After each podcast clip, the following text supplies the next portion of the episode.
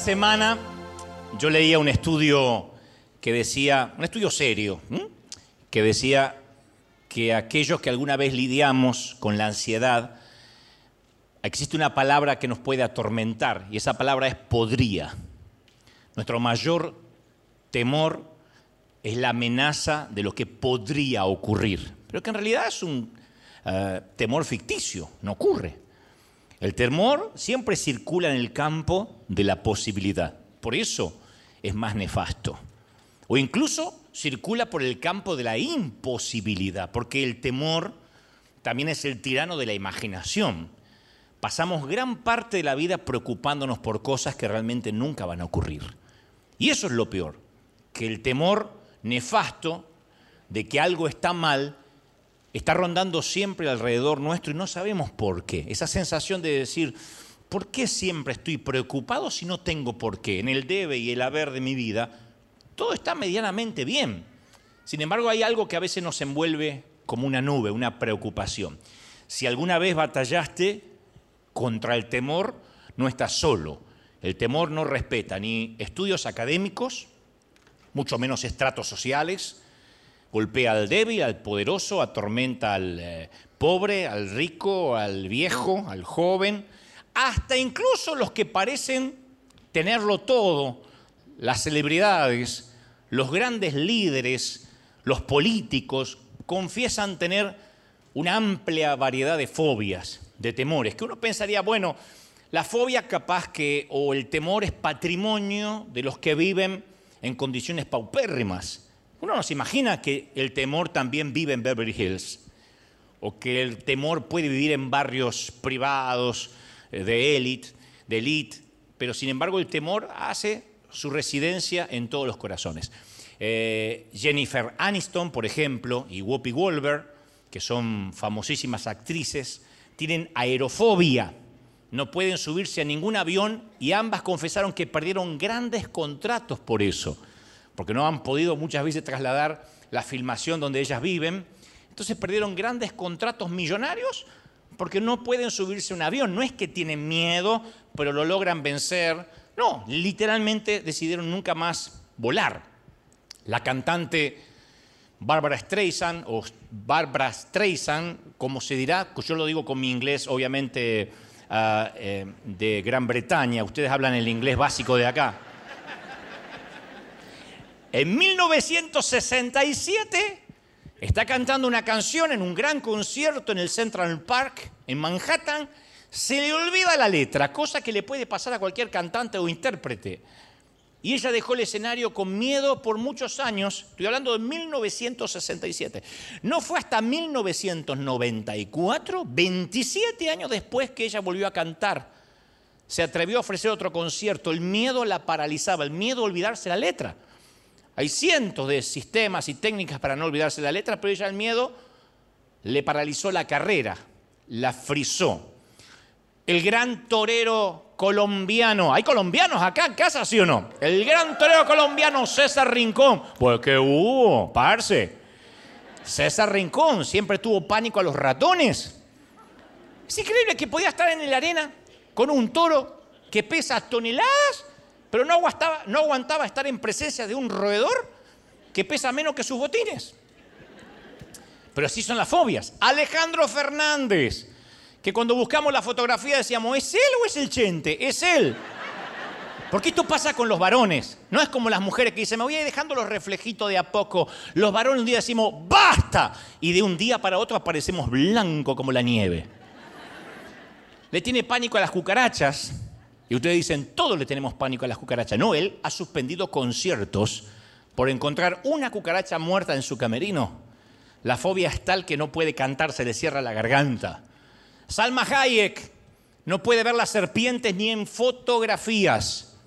Tan solo en verla en una foto, ese día no puede actuar, ni salir de su molohome, ni hacer nada de lo que tenga que hacer.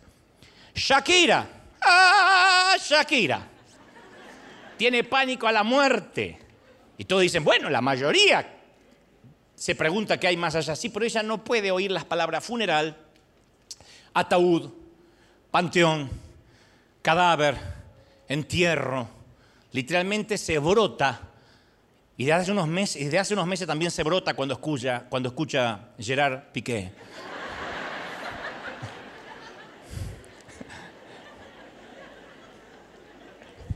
Así funcionan las fobias. Sin discriminación y muchas veces sin explicación o razón. Lo único que sabemos que en alguna medida todos sufrimos de algún tipo de temor y necesitamos superarlo. Johnny Depp, el actor que protagonizó las películas más taquilleras, Charlie, la fábrica de chocolate, Los Piratas del Caribe, confesó que tiene terror a los payasos, que es algo que viene de la infancia, sufre de lo que llama coulrofobia, que si ve un payaso se descompone de miedo. Y le tiene temor también desde hace unos meses a cualquier persona que se llame Amber. También le tiene mucho temor. Michael Jackson le atormentaba la contaminación, las infecciones, las enfermedades. Afortunadamente no alcanzó para vivir la pandemia. No conoció el COVID. Y no obstante, las, la celebridad con más fobias, Woody Allen, le tiene miedo a los insectos, a la luz del sol, a los perros, a los venados, a los colores brillantes, a los niños, a las alturas, a las habitaciones pequeñas, a las multitudes, al cáncer y a las suegras, que la compartimos entre todos. ¿Mm? Casi es una pentafobia, miedo a todo. Y la gente famosa del pasado no era muy distinta. George Washington le aterraba que lo enterraran vivo. Era su terror más grande porque tuvo un, un episodio de claustrofobia y él decía que su peor pesadilla era descubrir que estaba en un ataúd y todavía con vida. Richard Nixon le tenía, terror a los hospitales. Ni siquiera podía ir a visitar un ser querido que estuviese internado. Napoleón Bonaparte, el genio militar y político, le temía a los gatos. El hombre que quería conquistar el mundo entero se deshacía cuando estaba ante un felino. El renombrado padre de la psiquiatría, Sigmund Freud, que descubrió cómo funcionan nuestras emociones o gran parte de las emociones, le tenía terror a viajar en tren. Sufría de este trastorno de pánico en el preciso momento que estaba elaborando los eh, famosos escritos sobre la neurosis de la ansiedad. Abraham Lincoln vivía en un estado depresivo casi constante debido a su gran lucha contra el temor. Y cuando le preguntaban, señor presidente, ¿a qué le tiene miedo? Él decía, a casi todo, a casi todo. El gran científico, Isaac Newton le tenía tanto, le tenía tanto temor a la crítica, y eso que no existían las redes sociales, se hubiese muerto con Twitter. Pero le tenía tanto miedo a la crítica de sus colegas que tardaba demasiado en publicar sus descubrimientos. No obstante, eran descubrimientos que cambiarían el rumbo de muchas cosas en el campo de la ciencia. El genial dramaturgo Tennessee Williams vivía con una timidez que lo paralizaba, sufría de insomnio, de claustrofobia, y algunos temores nos atacan como a esta gente toda la vida, otros momentáneamente, pero a mí lo que más me preocupa son los temores que no se van. Una persona con temor a las alturas puede sentir pánico cuando entra a un elevador de vidrio que sube 20, no sé, 20 pisos por el vestíbulo de un hotel pero el temor termina cuando sale al pasillo de ese mismo hotel. Pero después hay otros temores que se enquistan, como el fracaso, el miedo a la soledad, al rechazo, al desastre inminente, a contraer una enfermedad grave, a que nuestros hijos les pase algo. Y son temores que están enclaustrados en la mente, que permanecen ahí, que no se resuelve diciendo no subo a un avión y ya me pierdo el placer de viajar o de volar o el privilegio de trasladarme a otro país. Hay cosas que no se pueden erradicar como evito los elevadores. Y esos temores se pueden describir con lo que los eh, lingüistas llaman un gran rango semántico de palabras, que incluyen miedo, preocupación, ansiedad, intimidación, perturbación, intranquilidad, temor, angustia, por eso uno no puede tomar en poco cuando alguien tiene ataques de pánico y uno que ve de afuera objetivamente dice, no puedo creer que se te cierre el pecho simplemente por una cucaracha. Pero a veces es difícil saber exactamente qué palabras describen lo que estamos sintiendo. Y cualquier término que usemos nos pueden suscitar respuestas tóxicas. Inmovilización, parálisis, pasividad, depresión, todo tipo de trastornos psicosomáticos. Por eso yo suelo preguntar, ¿a qué le tienes miedo? Porque todos le tenemos miedo a algo o a alguien. Pero hay algo peor, ¿qué es lo que nos eh, inmoviliza? ¿Qué es lo que te roba la alegría, la felicidad, la esperanza? ¿Qué es lo que te quita el sueño noche tras noche? ¿Qué evita que tomes riesgos? ¿Qué evita que, pierdas oportunidades, como en el caso de, de, de, Whoopi Wolver o, de la Aniston, que no pueden ni siquiera firmar determinados contratos porque, qué sé yo, viven en Los Ángeles y tienen que grabar o filmar y rodar en, Manhattan? Entonces, yo he descubierto que todos le tenemos miedo a algo.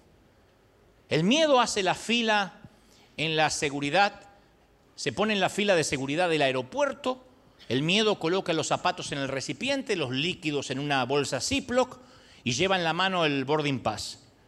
Y siente un malestar en el estómago mientras espera su turno para pasar por el detector de metales. Hay gente que tiene miedo, no son terroristas, no llevan armas, pero tienen miedo.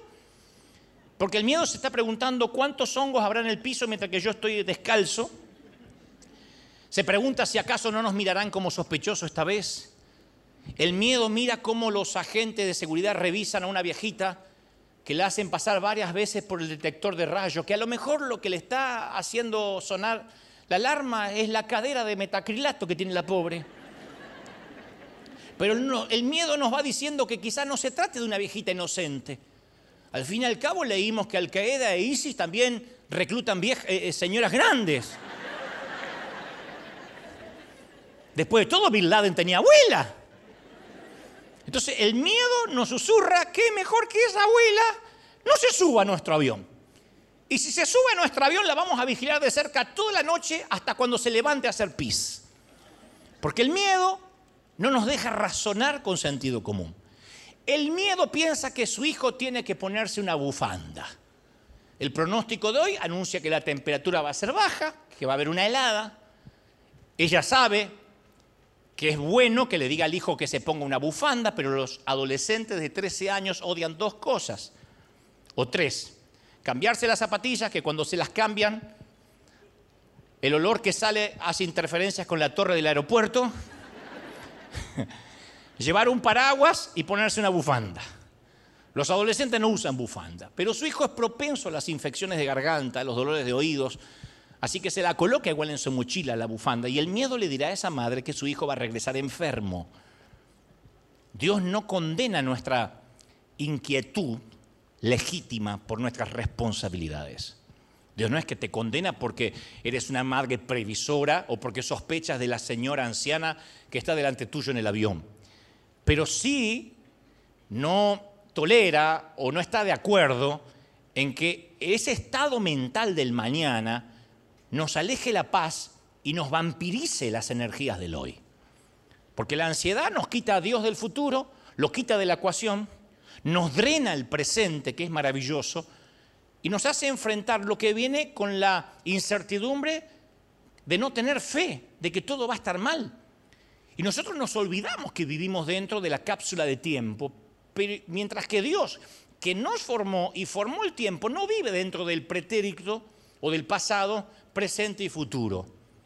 Dios ve el plano completo, nosotros no lo vemos. Y sabemos poco acerca del futuro, pero Dios lo sabe todo. Entonces, todos los acontecimientos de nuestra vida ocurren en dos marcos de tiempo, solo en dos, no en tres. Todo lo que nos pasa ocurre en dos marcos de tiempo, pasado y futuro. Usted dirá, no, el presente, sí, pero el presente es una fuga continua, es un momento infinitesimal que se convierte en pasado antes que logremos definirlo. Las cordobesas que están acá dirán, nos sacamos una foto. ¿Cuándo? En el pasado, ya está. No se la están sacando ahora. Pero fue hace poco, sí, pero ya es pasado, se perdió, se filtró. Y como nosotros vivimos en la cápsula del presente, de la hora, que en un minuto ya va a ser pasado, nos produce ansiedad el espectro del mañana. Pero a Dios no.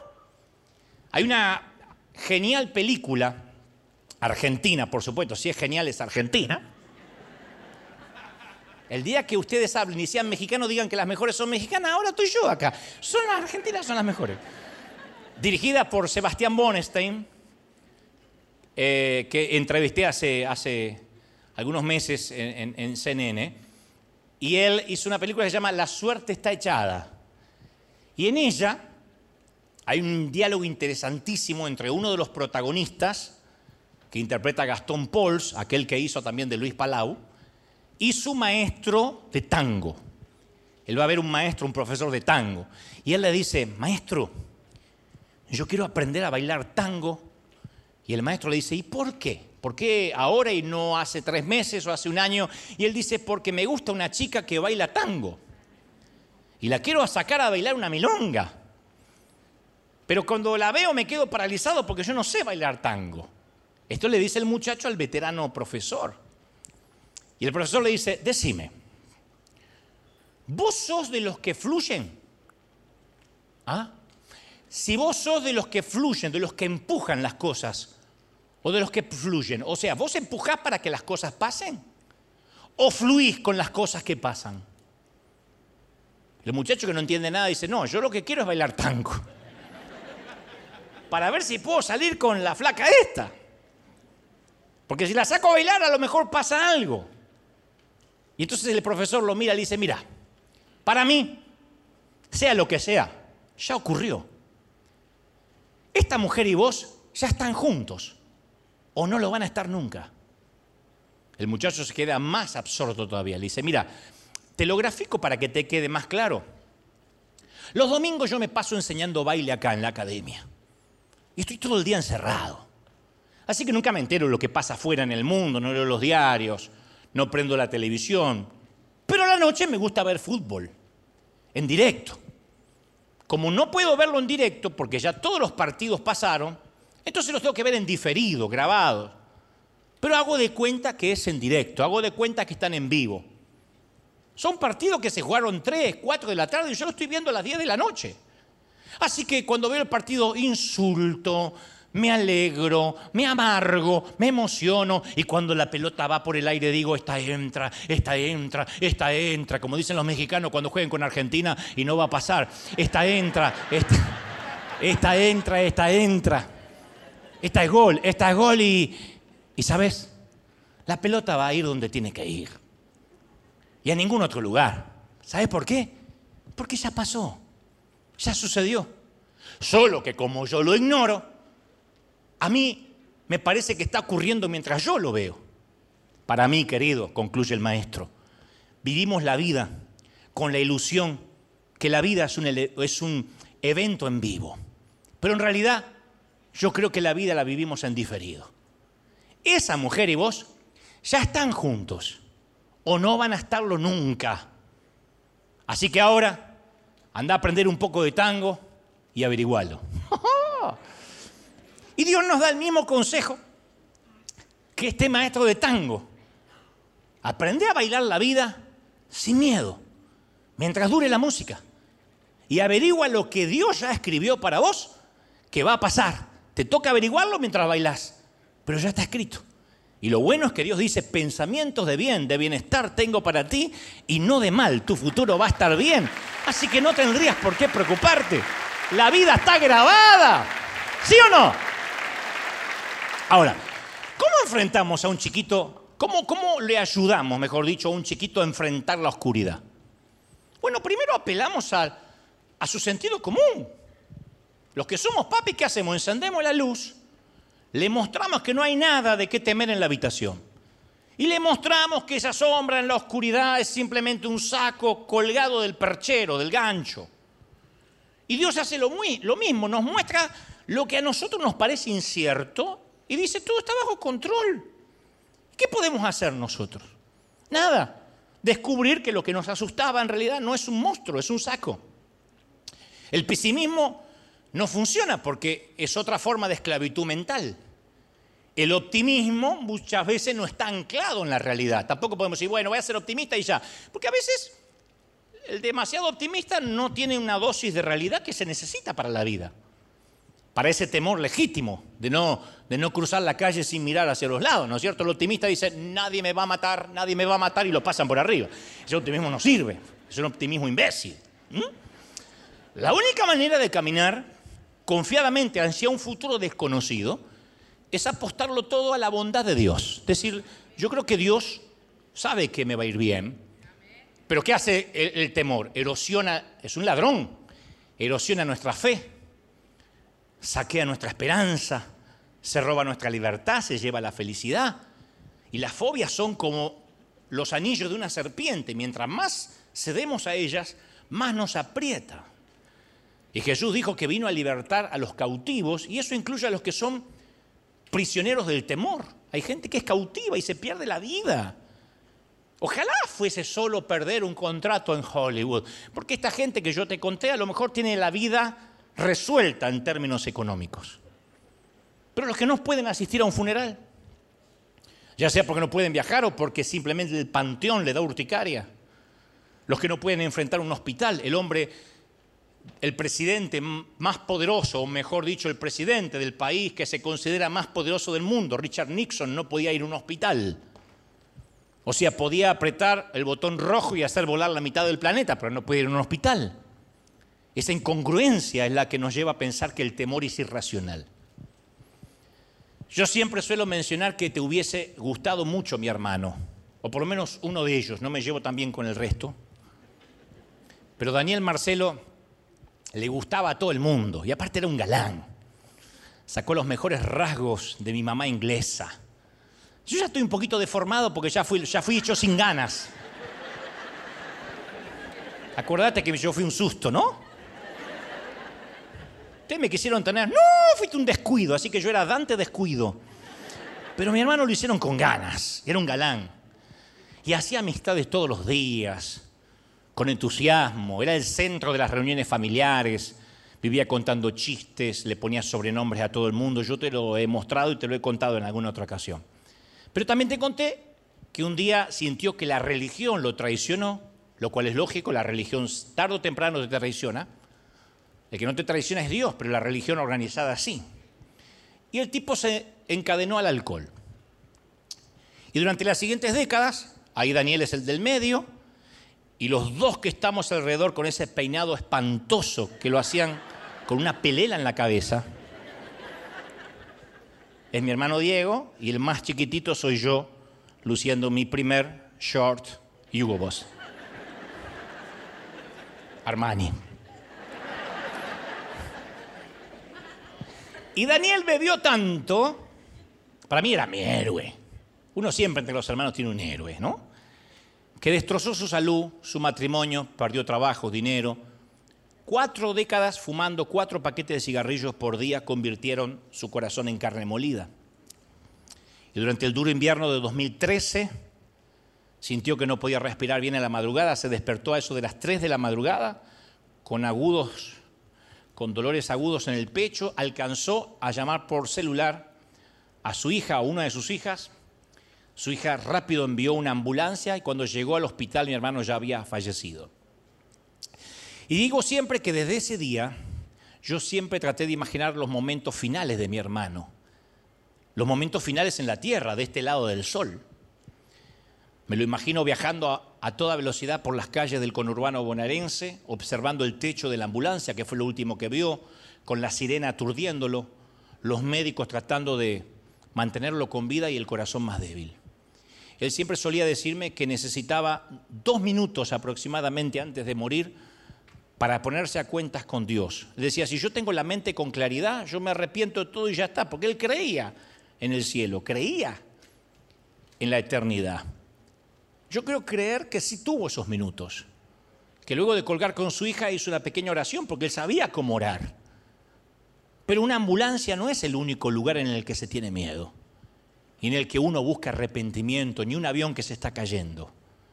Tal vez tu corazón no esté dando el último latido como mi hermano, pero encontraste que llegaste a tu último salario o estás agarrado de tu última pizca de fe. Y cada, cada salida de sol trae nuevas razones para tener más miedo. Están despidiendo gente en tu trabajo, la inflación no para, Maduro sigue en Venezuela, ningún político jamás irá preso en Argentina, tu suegra vendrá para Navidad como todos los fines de año y algún dictador loco en alguna parte de América Latina o en Asia o en donde sea está coleccionando ojivas nucleares como si fueran Malbec meldocinos. La viruela, del, la viruela del mono cada vez está más cerca. Quizás tengas en un cajón de la casa un diagnóstico médico con metástasis o con algo que realmente preocupa, o llegaste a la mediana edad y te das cuenta que tienes más años en la espalda que por delante, que estás más cerca de la tumba que del útero. o tal vez solo te estás haciendo mayor y llegaste a una edad en la que es probable que no veas otros 10 años, o 5, o 1. Y tenemos miedo de ese lunar que nos apareció en la espalda y el sonido del reloj nos indica que estamos más cerca del sepulcro cada vez. Entonces, ¿qué hacemos? Creamos sofisticados sistemas de seguridad, legislamos un, eh, sistema militar más fuerte, pero dependemos de drogas que alteran el estado de ánimo más que ninguna otra generación en la historia. El niño promedio de hoy, el chiquito promedio de hoy, tiene un nivel mayor de ansiedad que el que tenía un paciente psiquiátrico promedio de la década del 50. O sea que un niño de hoy se medica como un paciente psiquiátrico del año 50. Entonces, el miedo tiene que ser parado en seco o nos va a socavar la vida que Dios tenía planificada para nosotros. El miedo disminuye la calidad de vida, silencia nuestra risa. En una fiesta donde todo el mundo se está riendo, nosotros estamos taciturnos, porque estamos preocupados por un podría que todavía no ocurrió. Entonces, hace que nos anticipemos al futuro con más temor, con más miedo que excitación. Y vamos perdiendo eso que teníamos cuando niños. Uy, viene Navidad, uy, voy a viajar, nos vamos de vacas, nos vamos de vacaciones. No con las tías, nos vamos de vacaciones. Y nos vamos perdiendo la alegría. Y demasiado descortés, absurdo, ordinario es el temor que no está dispuesto a compartir su residencia con la felicidad. ¿Y qué hace la felicidad? Accede.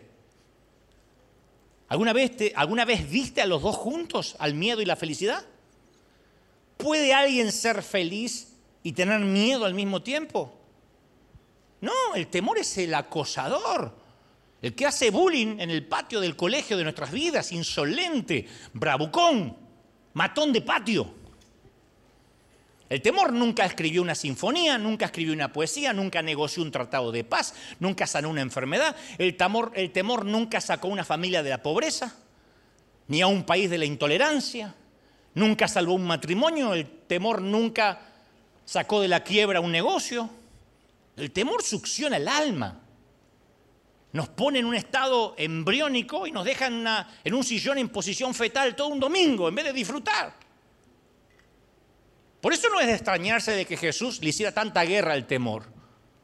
Los evangelios tienen 125 mandatos imperativos de Cristo, en modo imperativo. De esos hay 21 que dicen, no temas, confiad, ten ánimo. Si la cantidad es un indicador, es que Jesús considera nuestros temores con, seriedad. Mateo 10:31 dice, no temáis, Ustedes valen más que muchos pajaritos y no hay un pajarito que caiga a la tierra sin que mi Padre lo sepa. Mateo 10, 28, y no temáis a los que matan el cuerpo, tengan miedo a otras cosas, porque los que matan el cuerpo no pueden llegar hasta el alma. Juan 14, 7 dice, no te turbe tu corazón, ni tenga miedo, no se turbe tu corazón. Lucas 24, 38, ¿por qué estáis turbados? ¿Por qué? ¿Por qué vienen a tu corazón pensamientos de temor? Este era Jesús hablando como un papá. No tengas miedo.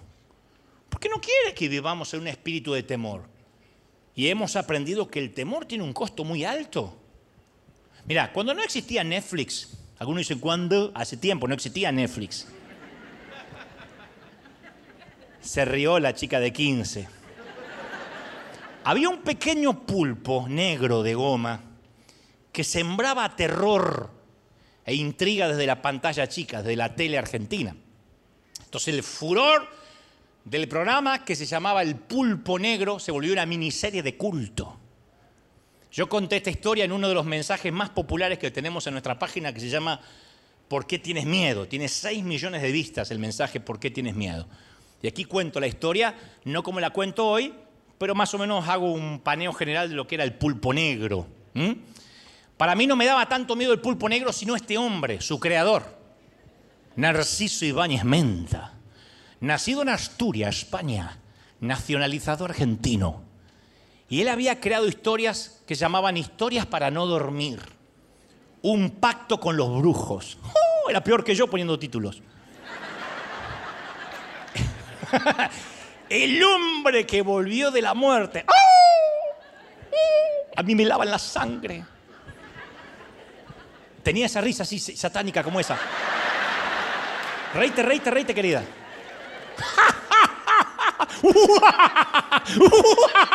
Así era. Y tenía una voz. No te enojes. Pero tenía una voz. Pero reite. Tenía una voz que petrificaba tanto que yo estaba convencido que el asesino serial del pulpo negro merodeaba por mi casa. Entonces, para ir hasta la nevera, yo tenía que pasar peligrosamente cerca del pulpo, algo que yo estaba reacio a hacer, aunque ya era bastante grande. Pero yo viví toda mi niñez aterrorizada por culpa de este hombre. Ya se murió. Ah, no sé para qué lado se fue, pero se murió. Y solo era un actor y director con acento gallego. Esta noche vais a ver una miniserie de la hostia. Y no es por badajear ni intentar ser estólido pero hoy vais a molar de miedo. Como ella. Y debo decirles, en mi torpe intento de ser locuaz y evitando cualquier discurso pueril, que esto es muy acojonante, y os producirá pesadillas que os hará flipar toda la noche.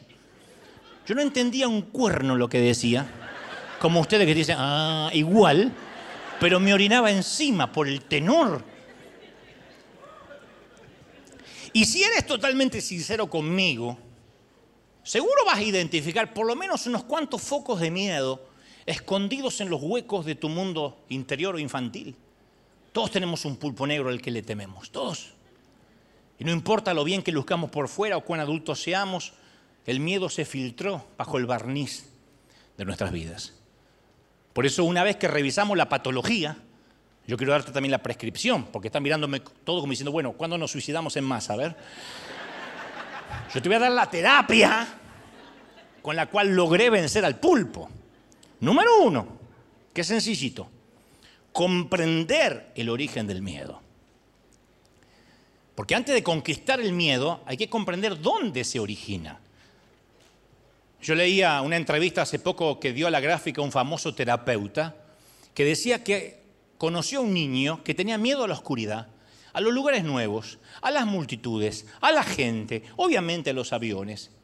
Sus miedos eran tan paralizantes que afectaban su capacidad académica, en la escuela, en público, y cada mañana se resistía a dejar la casa para ir a la escuela. Era un problema, gritaba, pero no porque no quería ir necesariamente como algunos chicos, sino porque tenía pánico de dejar la casa. Y cuando estaba en el aula se resistía a salir al recreo para ir a la cafetería o al gimnasio y después se resistía en regresar a la casa, se hubiese quedado a vivir en el colegio. Entonces no era que le tenía miedo a algo, le tenía miedo a todo. Y en terapia descubrieron que su mamá, en un intento de protegerlo, le había advertido toda la niñez contra los peligros de las cosas horribles que podrían pasarle en el vecindario y en la calle si andaba solo. Que es un miedo noble, si se quiere. Pero recuerden que nuestras madres, la mayoría, nos psicopateaban. Nos decía, no te vayas ni vuelvas tarde porque me vas a encontrar muerta. Esas cosas no decía la vieja de antes. Algún día te van a secuestrar y te van a vender por ahí, en África. Pero si no soy negro, te venden igual, te pintan.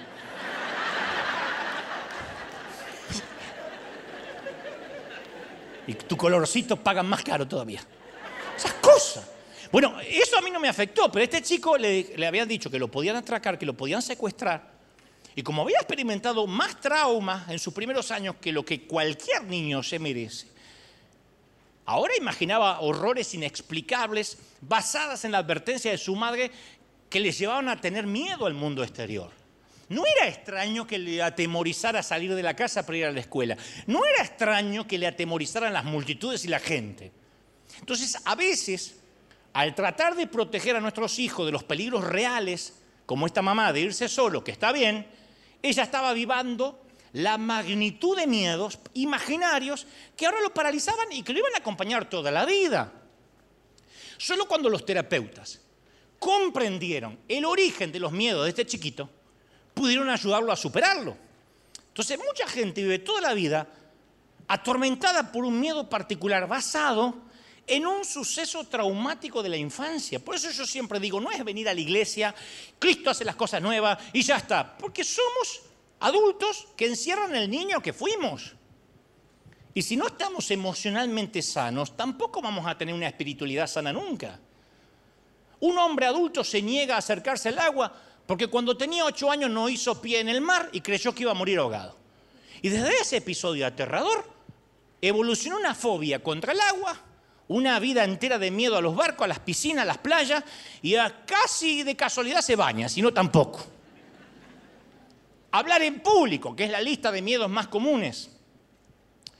Casi todos los que experimentan grados de miedo a hablar frente a una audiencia van a recordar un momento en la que pasaron al frente al aula, frente a una veintena, treintena de otros chicos, alguien se rió, como ella o como alguien normal, y el profesor la avergonzó o le dijo por qué no estudió. Y desde ese momento el simple pensamiento de hablar en público le causa terror. No nos recordamos conscientemente que está anclado en ese episodio, pero eso deviene a que nos cuesta horrores hablar hasta en una fiesta de cumpleaños.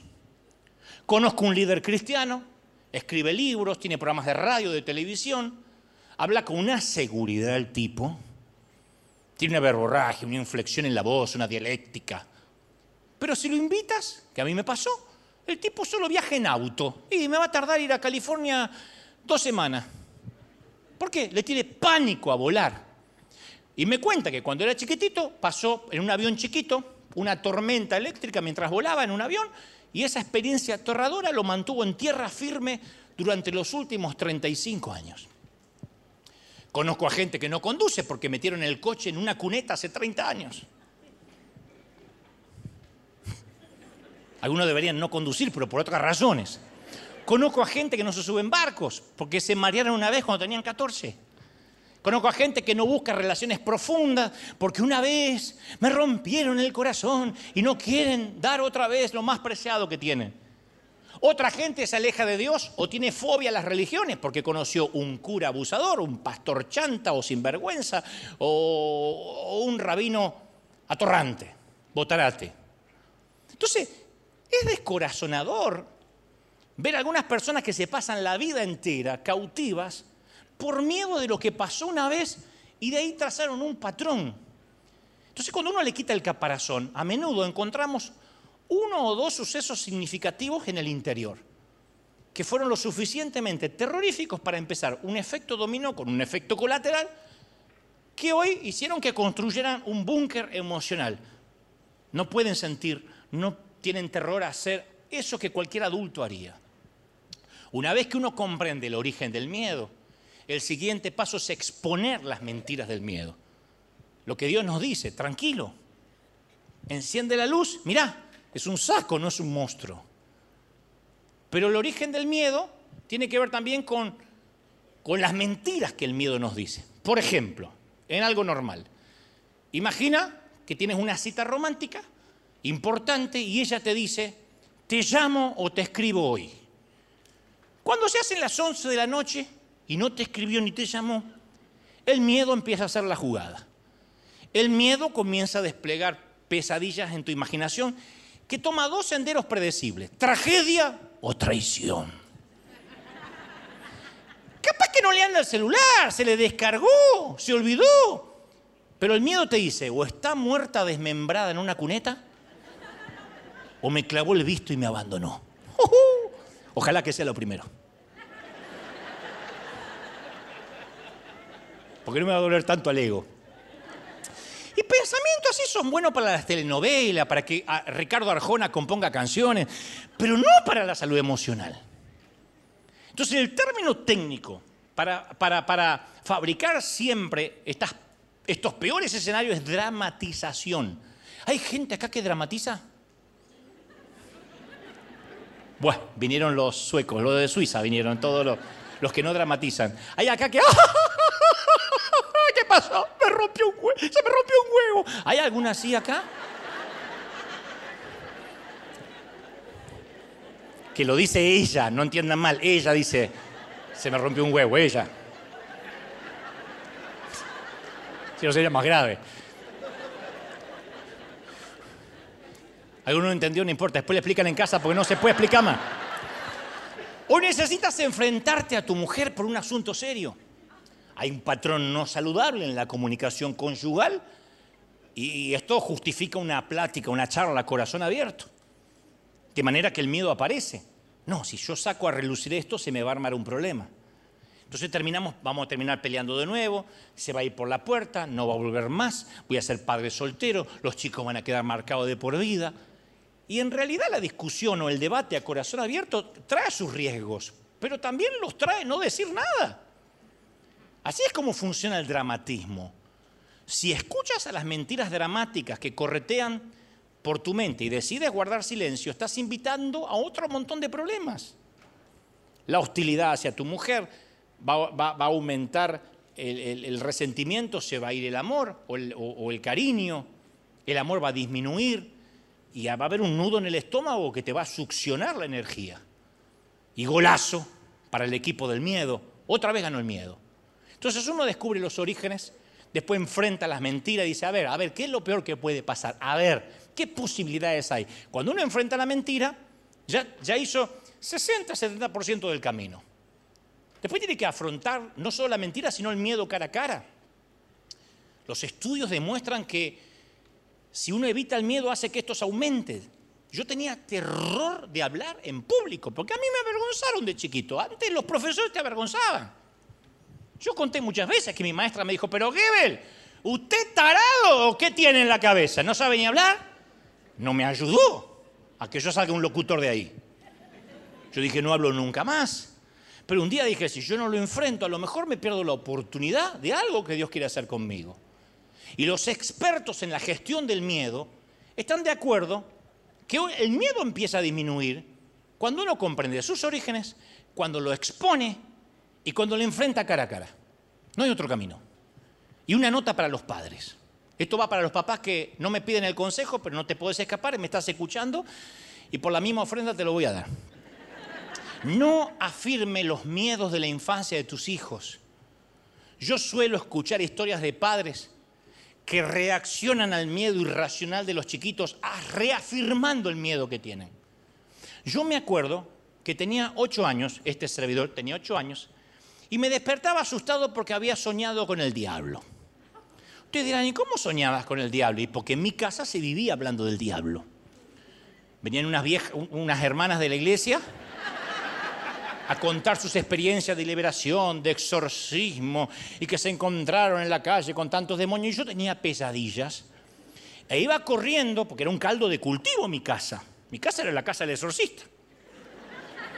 Yo iba a la, a la habitación de mi mamá, diciendo, mamá, mamá, mamá, y mi mamá con tono tranquilizador me decía, ay, Dantecito, no te preocupes. Soñaste porque es la madrugada, son las 3 de la mañana, que es justo la, la hora de mayor actividad demoníaca. ¿La qué? Es la hora que los brujos hacen sus rituales satánicos. Y se ve que la vieja macumbera de al lado está haciendo magia negra y seguro debe estar pinchando un muñequito con tu foto. Pero no te preocupes sacrificando gallinas coloradas, hacen su misa negra, tocan tambores invocando a Satanás, pero no te preocupes que Dios te cuida. ¿Quién se va a dormir con toda esa información?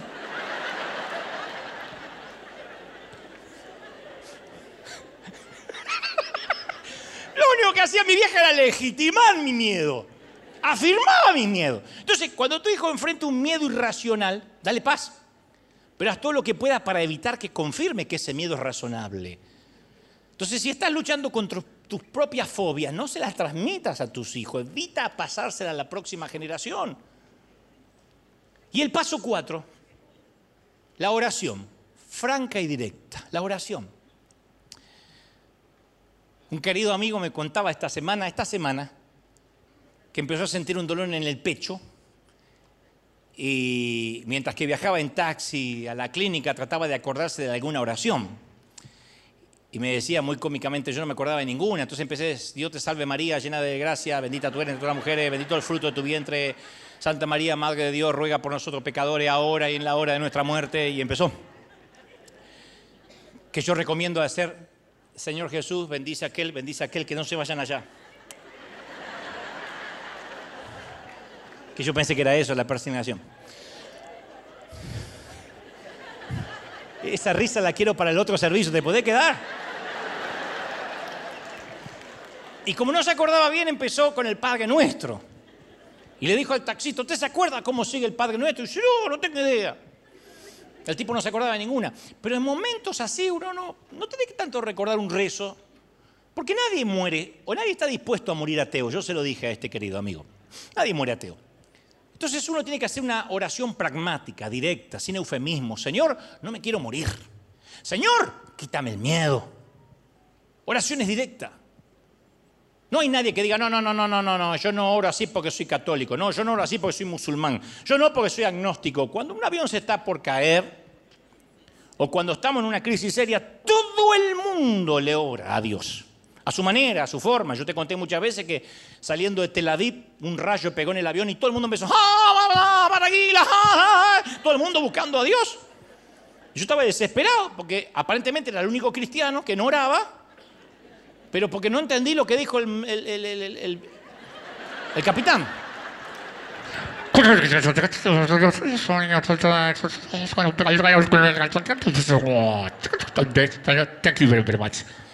Podía ser, tranquilo, pegó un rayo, yo ya me puse el paracaídas, nos vemos. Y estaban todos gritando, estaba lleno de, la colectividad judía y musulmanes, y todos se, paran, se levantaron, sacaron el cinturón y ahora para el lado de la mezquita, que yo no sé cómo cuernos saben dónde está la mezquita arriba de un avión, pero iban todos para el mismo lado, que era como mirando el baño. A lo mejor querían entrar al baño, yo pensé que era la mezquita, pero estaban todos ahí. Y entonces digo, en la desesperación, ¿alguien habla español? Para que me traduzca lo que dijo el tipo. Y salta una italiana y dice, eh, dice, dice, dice el capitán que no nos vamos a hacer de percha, que no nos vamos a lastimar, que tome el whiskacho que hay ahí, whisky, y disfruta. Dios envió su ángel italiano. Pero yo me acuerdo que estoy convencido que la oración de todos, independientemente del idioma, es Señor, sálvanos. No buscaron un rezo sofisticado. Yo me acuerdo hace algunos años ir al hospital porque iban a operar a un padre de familia a corazón abierto y llegué justo antes que se lo llevaran al quirófano y estaba allí toda su familia, comprensiblemente afligida. Los hijos tenían miedo de perder a su papá, estaban a punto de abrirle el pecho, así que apiñé a la familia alrededor de la camilla para que pudiéramos orar y la esposa oró primero y dijo algo como, Señor, no tengo ni idea qué pedirte, no sé cuál es tu voluntad divina y perfecta en esta situación si te complace, solo, solo, solo, solo si te complace, sana a mi esposo. Pero no quiero imponerte nada. Haz como te plazca, porque estoy convencida que tus planes son mejores que los míos. Falta que dijeras, llévatelo, Señor. Yo, decía, señora, ¿en serio quiere que viva o que se muera el desgraciado este? Ponele. No le gusta al tipo. ¿Vale la pena? ¿No quiere que mejor pidamos la eutanasia y nos ahorramos la, operación? Por eso no me dejaría los hospitales a mí. Pero la esposa estaba tan, tan preocupada en no forzar la mano de Dios que hizo una oración. A mí me preocupa que a veces seamos así. Que hagamos lo mismo, que hacemos oraciones recatadas, ambiguas, hágase tu voluntad, en vez de simplemente decir no quiero tener miedo. Quiero que me ayude, orar directo, pragmáticamente, de frente. Enfrentar los miedos cara a cara orando. Dile a Dios exactamente lo que quieres que haga. Señor, si existe, quítame el miedo. Sé simple, Señor. Sana a mi marido. Por lo menos para quedar bien con tus hijos. Sana a mi marido. Después te vas y le dices,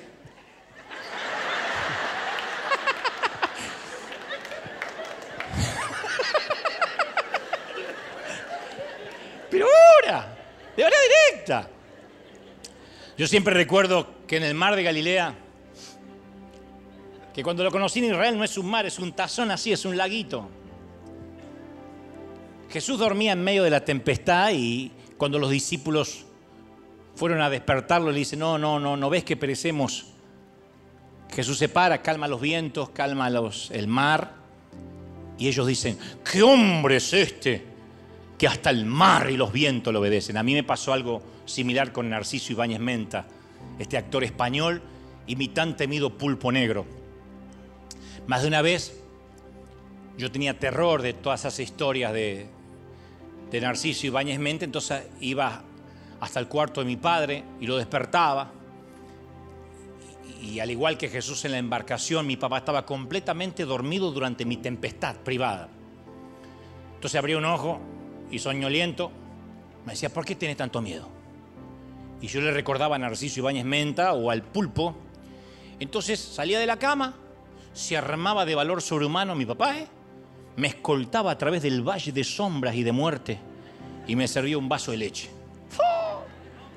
Y yo lo miraba maravillado, maravillado como diciendo, ¿quién es este hombre que hasta el pulpo negro le obedece? Así de grande es tu Dios y así de chiquito es tu miedo. Así de grande es tu Dios y así de chiquito es tu miedo. Y quiero cerrar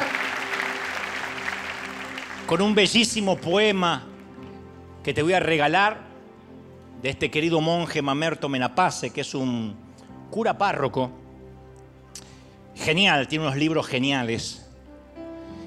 Y hay una especialmente que dice acerca de tus temores. Me pareció muy tierno y, porque lo conozco, no personalmente, sino que he leído muchos sus libros y lo admiro. Creo que este, esta, esta poesía, esta prosa resume un poco lo que traté de decirte hoy. Él dice, seguirá cayendo el agua mansamente desde el cielo sobre el lomo de la tierra y los juncos del estero. Seguirán nomás los pastos en su lento brotar quieto, obedeciendo a los cielos de veranos y de inviernos. Madurarán los frutales, nacerán los terneros, los trigales serán pan y los rastrojos berbechos. La vida siente fuerte porque anida en lo pequeño y desde allí se construye con soles lluvias y viento. Qué poco decide el hombre por más que se muestre miedoso e inquieto.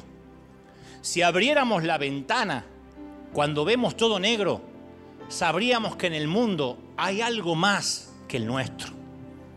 Sabríamos de plantas y de todo el sufrimiento que le cuesta a las raíces conseguir el alimento. Veríamos a los pájaros remando con el esfuerzo que las mantiene en el aire en la dirección de su vuelo. Sabríamos de luz que el sol derrama en su suelo y alcanza para alumbrar hasta la cruz de los muertos. Qué poco decide el hombre por más que se muestre miedoso e inquieto. Y a esta frase o a este poema, yo quiero que te lleves esto grabado en tu corazón, átalo a tu cuello, escríbelo en las tablas de tu corazón. Cada vez que un temor te asalte, cada vez que una fobia te amenace, recuerda, así de grande es tu Dios y así de pequeño es tu miedo. Dale un aplauso al Rey de Reyes. Vamos, vamos, vamos, dale un aplauso gigantesco al Rey. El Rey está en casa. Si crees que Dios te habló, dale un aplauso gigantesco, grande, que se escucha en todo el mundo.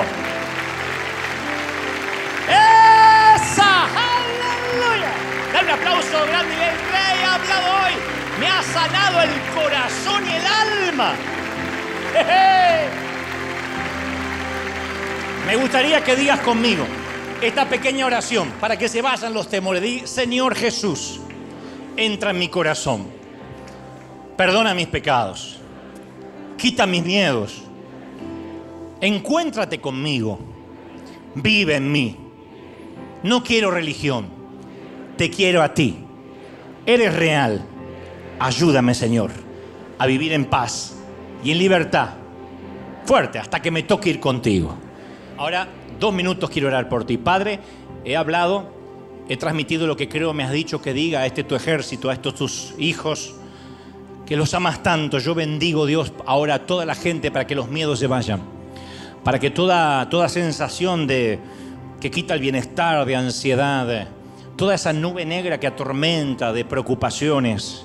El Señor me dice que te diga, tus hijos estarán bien, tus padres estarán bien, Sí, sí, sí, si hay algo que te preocupa, que no te deja respirar, vamos, descansa en el Señor. Dile, Señor, yo quiero descansar en el Señor. Ora con tus palabras, como te dije recién, Señor, quita el miedo, quita todo dolor, quita todo lo que me preocupa, saca de mí todo lo que, lo que no es tuyo.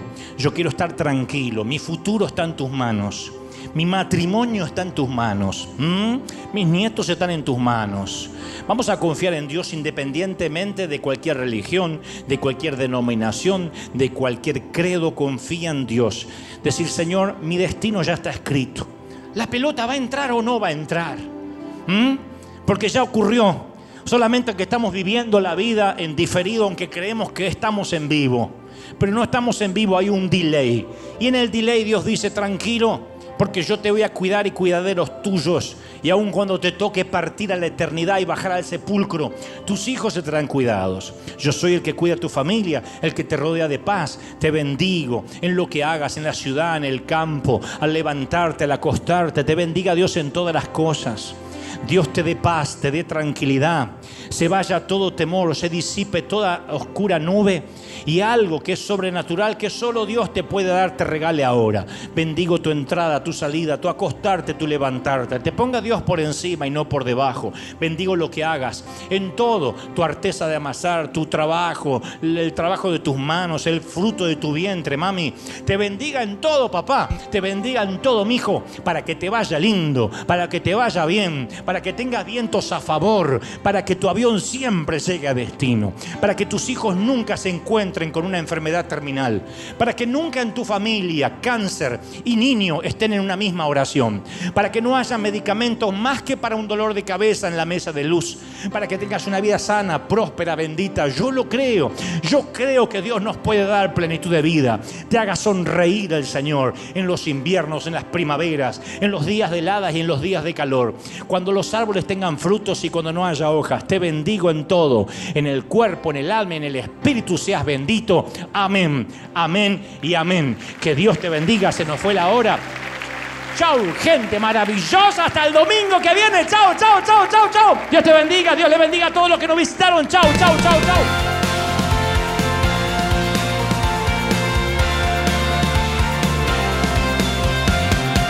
Apareciste una noche soledad, abandonado perdido te reconocí. Tu voz diciéndome no temas, yo estoy aquí. El Padre me envió por ti y me curaste las heridas, me sanaste mi Jesús. Todas mis cargas las dejaste allí en la cruz. Algo tan grande no lo puedo comprender. Oigo tu dulce voz diciéndome una y otra vez. oh. oh bienvenido, eres amado una y otra vez. Oh, oh, oh, bienvenido a River, eres amado.